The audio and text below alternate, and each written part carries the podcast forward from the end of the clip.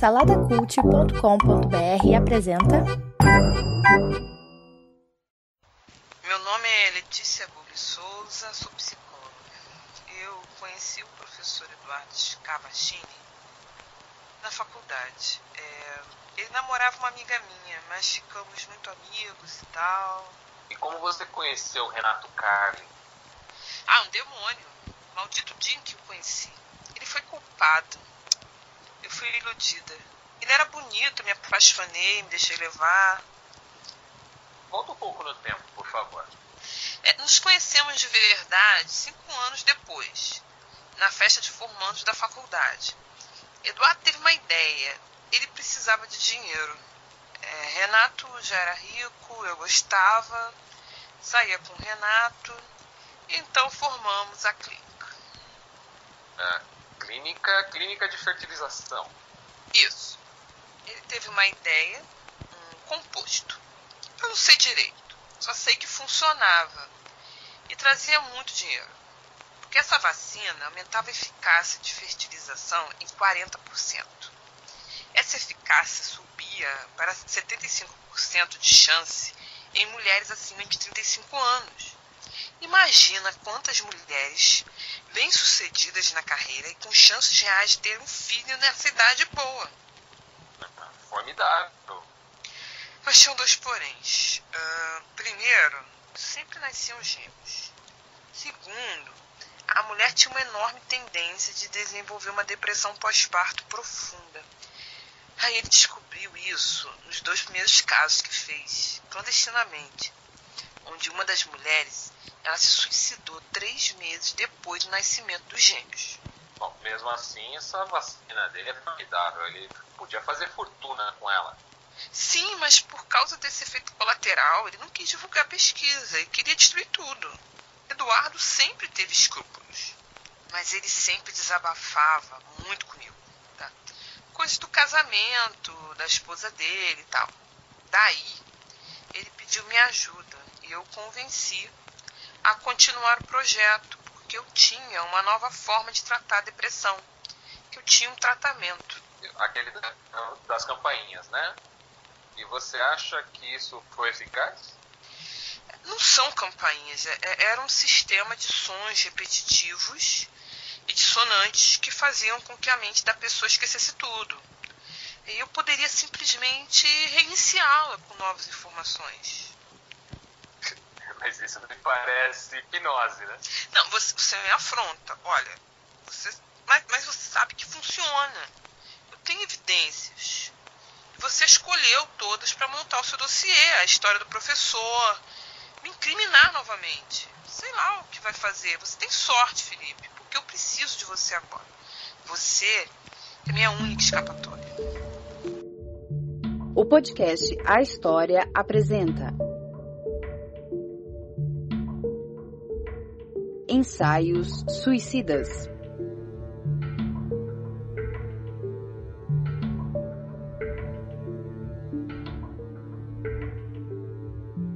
Episódio 3 A Culpa.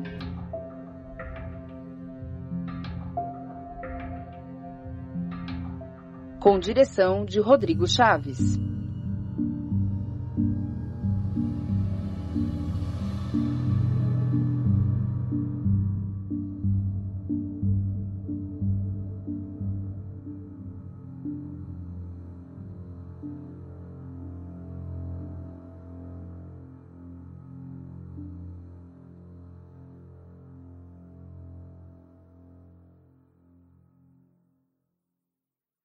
Letícia Gugli é uma personagem recorrente nessa história. Ela poderia ser a chave para que eu compreendesse melhor todo esse caso. Desde aquele fatídico podcast, onde em uma gravação ao vivo uma mulher grita e dá três tiros no professor, eu não consegui mais falar com ele. Apenas recebi uma mensagem sobre a morte de Renato Carli e mais nada. E agora recebi mais uma mensagem do professor, falando que a Letícia iria se suicidar. Eu precisava fazer algo.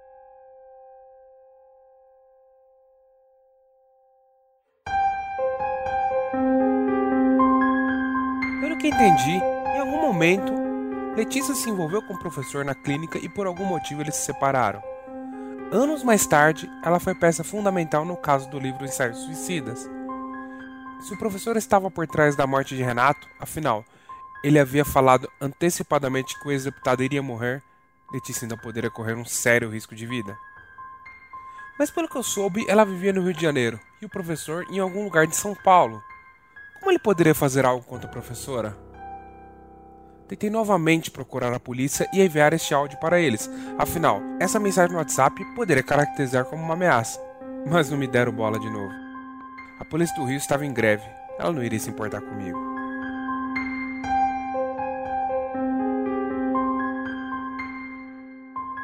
Eu consigo o telefone da hoje professora de uma faculdade do Rio de Janeiro, Letícia Gugli.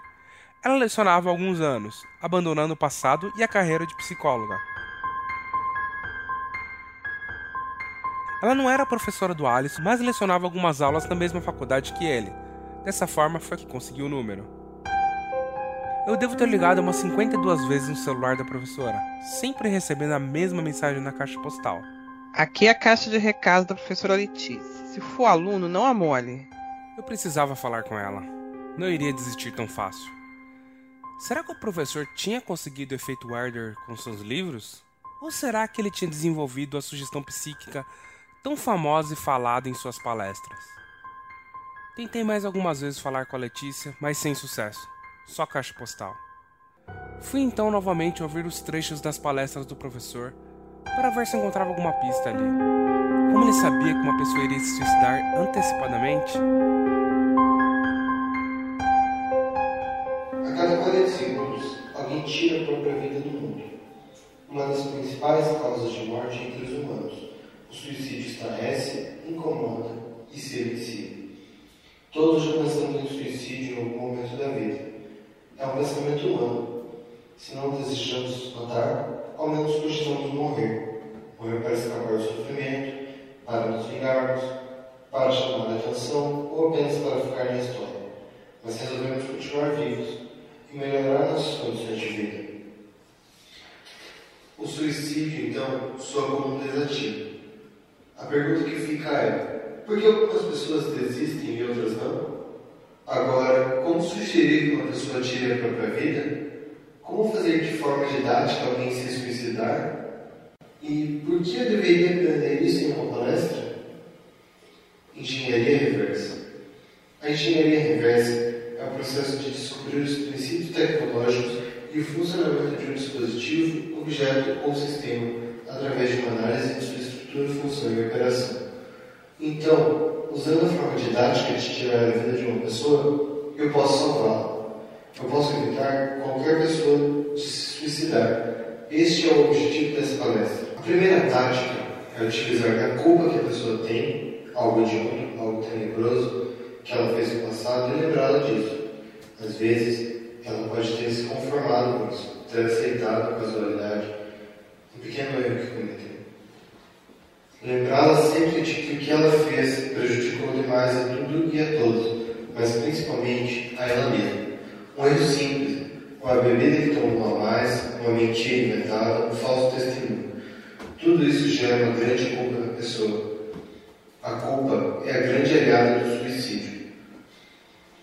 Sugerir então para a pessoa que o mundo seria um lugar melhor sem ela, sem a sua culpa pesando no ambiente de todos, sem a culpa envergonhando levando o sobrenome de sua família, mas nunca sugiro isso direto. O jogo é como um chaveco, com sutilezas. Letícia Gugli foi uma psicóloga bem requisitada na época. Ela era figurinha carimbada nos programas de TV. Era sempre chamada para dar opiniões nos mais diversos casos, sendo o mais notório deles os crimes do maníaco da bicicleta. Laertior Pinelli foi um assassino cruel que, entre 1996 e 2001, aterrorizou cidades do interior de São Paulo. Possuía um comportamento agressivo para com os vizinhos e, sobretudo, com a própria mãe, e esta, por sua vez, na tentativa de puni-lo, o amarrava ao pé da mesa, o que na verdade só provocava ainda mais a sua ira. No início da adolescência, começou a viciar-se em bebidas alcoólicas, o que com o tempo se tornou um alcoolismo patológico, sendo a causa principal das diversas internações dele em clínicas psiquiátricas. Com 16 anos, deu início a uma série de internações na clínica psiquiátrica Saigon, onde chegou a permanecer por cinco anos ininterruptos em tratamento. Ele deu muito trabalho na clínica. Então, segundo reportagens na época, o diretor da clínica deu alta para Laerte alegando que ele não tinha uma doença mental, afirmando ainda que a família o internava sob a alegação de problemas com alcoolismo, só para se livrar dele. Foi um erro fatal. Laerte Alteralta começou a praticar crimes em série. Para cometer esses crimes, ele utilizava uma bicicleta vermelha, por isso o pseudônimo Maníaco da Bicicleta. Quando ele chegava em uma cidade nova, ele logo identificava um alvo e até descobria se essa criança costumava brincar longe dos pais. Quando essa criança se encontrava em algum momento isolada da supervisão dos responsáveis, Lart oferecia-lhe uma bala, algum doce de forma bem gentil. Com a promessa de oferecer muito mais doces que se encontravam guardados em sua casa, ele convencia a criança a segui-lo, dava carona em sua bicicleta e assim levava os menores a lugares fechados ou ermos que variavam de bosques até abrigos abandonados onde ele cometia os crimes. Possuído por uma raiva animal, ele atacava com brutalidade as vítimas, estuprava, torturava e por fim as matava por meio de agressões físicas ou estrangulamento. Quando interrogado, afirmou ser influenciado por um espírito maligno que o fazia a todo custo perseguir e matar crianças. Ele dizia que era o seu irmão gêmeo falecido, que ele deu o apelido de Palhacinho. Ao mesmo tempo, atribuiu seus delitos ao alcoolismo, alegando que quando tomava algumas bebidas ficava fora de si. Todas as vítimas do maníaco da bicicleta eram crianças pobres entre 3 e 11 anos, de ambos os sexos, e as cidades por onde o maníaco passava e que aconteceram os crimes também eram muito próximas uma das outras. Foi necessário muito tempo para a identificação do criminoso, uma vez que crimes relacionados a menores cresciam cada vez mais e não se sabia o motivo e principalmente o autor por detrás dessas mortes. Mas em dezembro de 1999, em Rio Claro, a polícia recebeu uma denúncia sobre um indivíduo que havia sido visto tentando estuprar duas menores. Ele foi detido mas um delegado desqualificou as testemunhas e Laerte foi solto indevidamente novamente. Quando a mídia nacional começou a divulgar o caso, a psicóloga Letícia Google, que atuava no Rio de Janeiro, se interessou. Afinal, quem conseguisse resolver teria muita fama e dinheiro. Quando ela teve a permissão para se dedicar ao caso, que até o momento era de competência de outro delegado e outro psicólogo especialista, Letícia descobriu com a ajuda de um repórter do Jornal da Tarde chamado Felipe Ventura, que um delegado soltou a Laerte indevidamente e ele havia recebido uma continha em dinheiro da clínica Saigon para soltá-lo. O dono da clínica, Antônio Mesquita, estava com medo de que sua reputação fosse denegrida se descobrissem que ele mandou soltar um maníaco que estuprava e matava crianças inocentes. Por isso, então, ele subornou o delegado. Letícia, então, com a ajuda de um novo delegado, começou a ouvir os familiares de Laerte, assim como todos os dados psicológicos do maníaco. Iniciou-se então uma busca implacável pelo cruel assassino, através do perfil passado por Letícia e as reportagens de capa de Felipe Ventura. A mídia só falava do caso e depois de muita busca, Laerte foi preso e julgado por todos os seus crimes. Como a polícia impediu os populares de linchá-lo, as pessoas se voltaram a quem permitiu que um monstro desse fosse solto os donos da clínica Saigon. Ao descobrirem, através das reportagens, que Lart foi um paciente solto indevidamente pela clínica, a população em fúria destruiu completamente o lugar. Encontraram lá escondido o dono da clínica, o levaram até a rua e os familiares das vítimas das crianças, querendo justiça com as próprias mãos, lincharam até a morte Antônio Mesquita, o dono da clínica Saigon. Tudo isso na frente de sua filha pequena, Fernanda. Mas afinal, o que as pessoas queriam? Elas queriam justiça? Lart foi preso, condenado a mais de 100 anos de prisão pelos seus crimes. Lart morreu alguns anos depois na penitenciária ao se suicidar com um lençol. Letícia foi exaltada pela mídia como a grande heroína, aquela que levou um assassino cruel de crianças à prisão. E assim, suas opiniões eram ouvidas por todos os programas de jornais policiais quando o assunto era maníacos ou crimes psicológicos. Quando então o caso do professor Eduardo Cavatini estourou, a mídia obviamente procurou Letícia, que já estava no auge da fama. Mas no afã de um caso tão espetacular, afinal, um novo, Os Sofrimentos do Jovem Werder, não aparecia toda hora, a mídia não fez uma lição de casa básica, não verificou que Letícia tinha uma relação com o, entre aspas, acusado da vez, Eduardo Scavatini.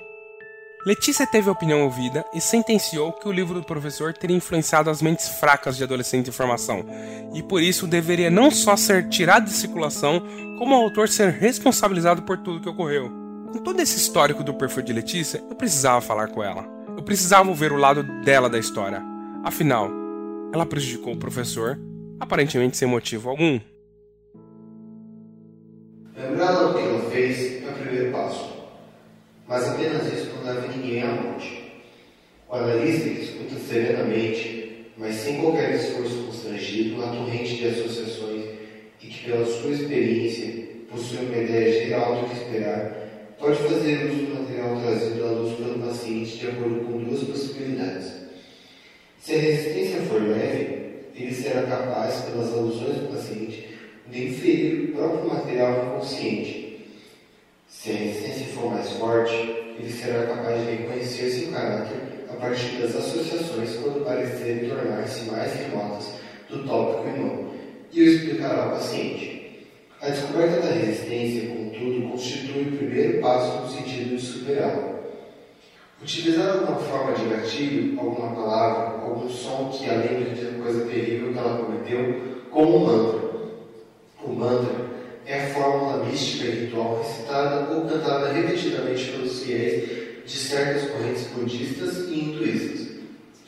O termo é uma palavra em sânscrito que significa controle da mente, ou seja, depois de lembrar a pessoa do que ela fez, de que ela é culpada e que prejudicou muito alguém, use algo para lembrá-la sempre, como um som repetido que a lembre da situação, uma música, uma campainha, uma buzina, mas que seja algo que a faça lembrar do que ela fez. Letícia foi uma excelente psicóloga. Isso ninguém pode negar. Pelas minhas pesquisas e pelo material que Felipe Ventura havia me passado, eu percebi que ela tinha uma inteligência acima da média. Era muito obstinada e tinha muito foco. Mas isso tudo, sem uma moral aplicada, pode levar a pessoa a cometer atos sem pensar nas consequências ou nos efeitos colaterais, apenas em chegar ao objetivo proposto em sua cabeça, uma ideia. Letícia, ao que tudo indica, era uma pessoa assim. O professor, ao que parece, tinha algum tipo de escrúpulo. Alguma coisa aconteceu com ele que o fez parar e sumir de tudo e de todos. E não foi só a acusação do que seu livro influenciou pessoas a cometerem suicídios. Alguma outra coisa mais forte havia acontecido entre eles. Desde os tiros, o professor havia sumido. Eu queria muito falar com ele. Tentei ligar em seu WhatsApp, mandei mensagem de texto, mas sem sucesso. Nenhuma resposta. Eu resolvo dormir então. Mais tarde, naquele mesmo dia, eu recebo várias mensagens no WhatsApp. Corri para ver quem era. Jurava que era o professor, mas não. Era a professora Letícia Gogli. Ela pergunta se era eu que tinha ligado tantas vezes para ela.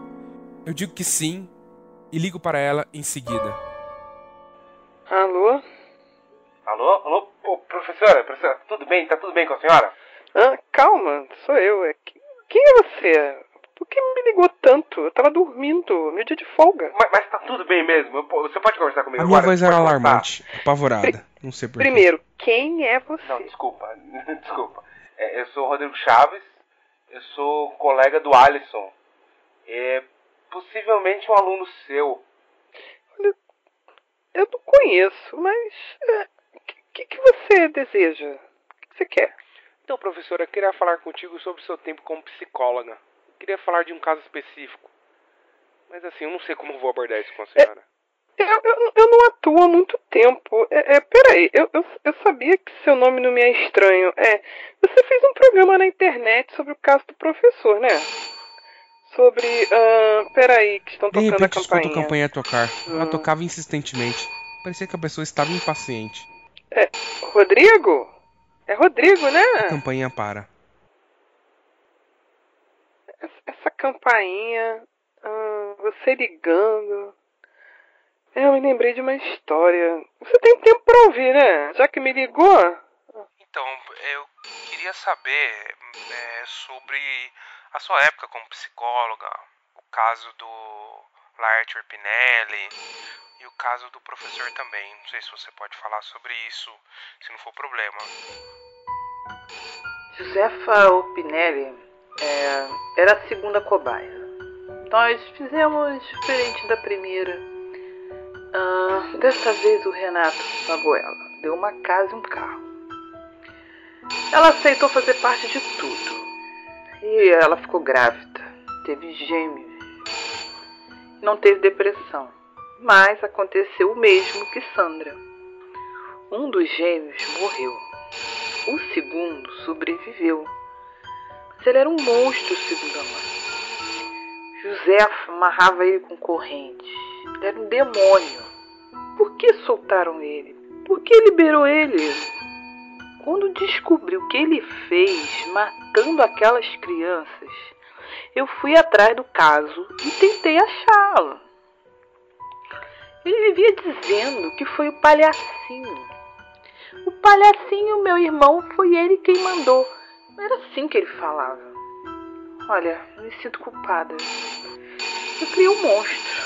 Eu precisava fazer algo, eu tinha que fazer algo. Eu estudei e aprendi uma coisa, uma técnica. A técnica que eu desenvolvi, quer dizer, que peguei de uma das minhas viagens à Índia, era de sons repetidos, como um mantra, para esvaziar a mente da pessoa. Então, esses sons repetidos, eles me lembram tantas coisas. Eles foram muito úteis. Eu evitei que essas crianças se matassem. Faz tanto tempo. Agora eu entendo que foram todas aquelas coisas. Escuta de fundo o barulho de bolsa com o zíper abrindo. Os Ele estava códigos. mexendo em alguma coisa. Parecia que eu não estava ali no telefone com ela. Mais parecia um desabafo. Eles nos tiram do trilho. Eu salvei essas crianças. Salvei, salvei mesmo. Eu sei. Eu sei. Eu sei que eu fiz a minha parte. Eu, eu sei. Eu me esforcei. Sabe, depois de fazer mal pra tanta gente, todo o mal que eu fiz. Mas eu sei, eu fiz a minha parte. Eu. Eu, eu ajudei. Eu ajudei, Rodrigo. Eu fiz a minha parte. Eu, eu, eu peço desculpas. Olha, desculpa. Professora, eu não tô entendendo nada. Faz o seguinte, eu Eu- ligar pra uma amiga minha Eu e quero aí, pedir pra conversar pessoalmente contigo, todos. Olha, me desculpe. Eu me desculpe. Tá, eu me desculpe porque eu sei, eu tentei. Olha. Professora, calma, por Eu, favor, eu ajudei, eu, eu ajudei, Rodrigo. Eu fiz a minha parte. Eu, eu peço desculpas, desculpa a todo mundo. Olha, me desculpe. E o próximo? Não, Jorge, não, professora, não tá? faz nada, calma.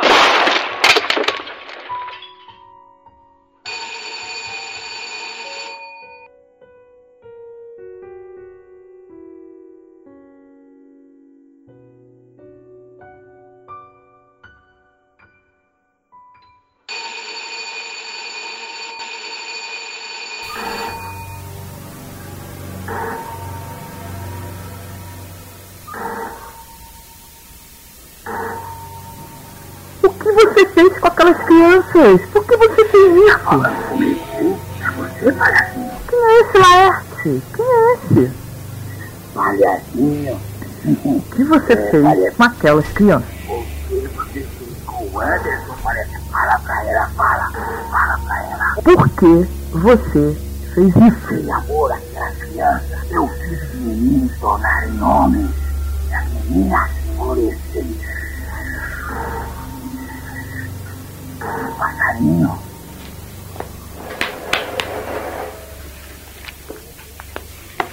Bom, não tenho mais o que fazer aqui. Ah, ele não tem salvação. Esse indivíduo precisa ser encarcerado e mantido lá para sempre. Eu tentei salvá-lo, tentei. Mas nenhum tratamento do seu feito. Criamos um monstro. Eu me sinto culpada, me sinto culpada, mas eu tentei, eu tentei. Vou agora tentar salvar outras pessoas.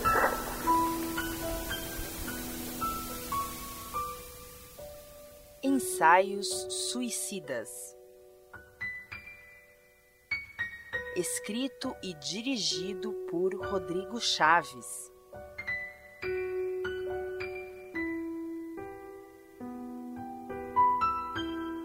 Com as participações de Abner Lobo, Alisson Vieira, Andréa Menezes,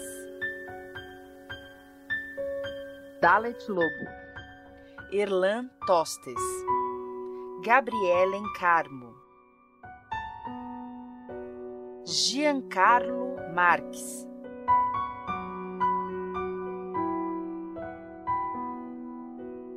Marcelo Nakassi, Rebeca da Gama, Silvana Silva,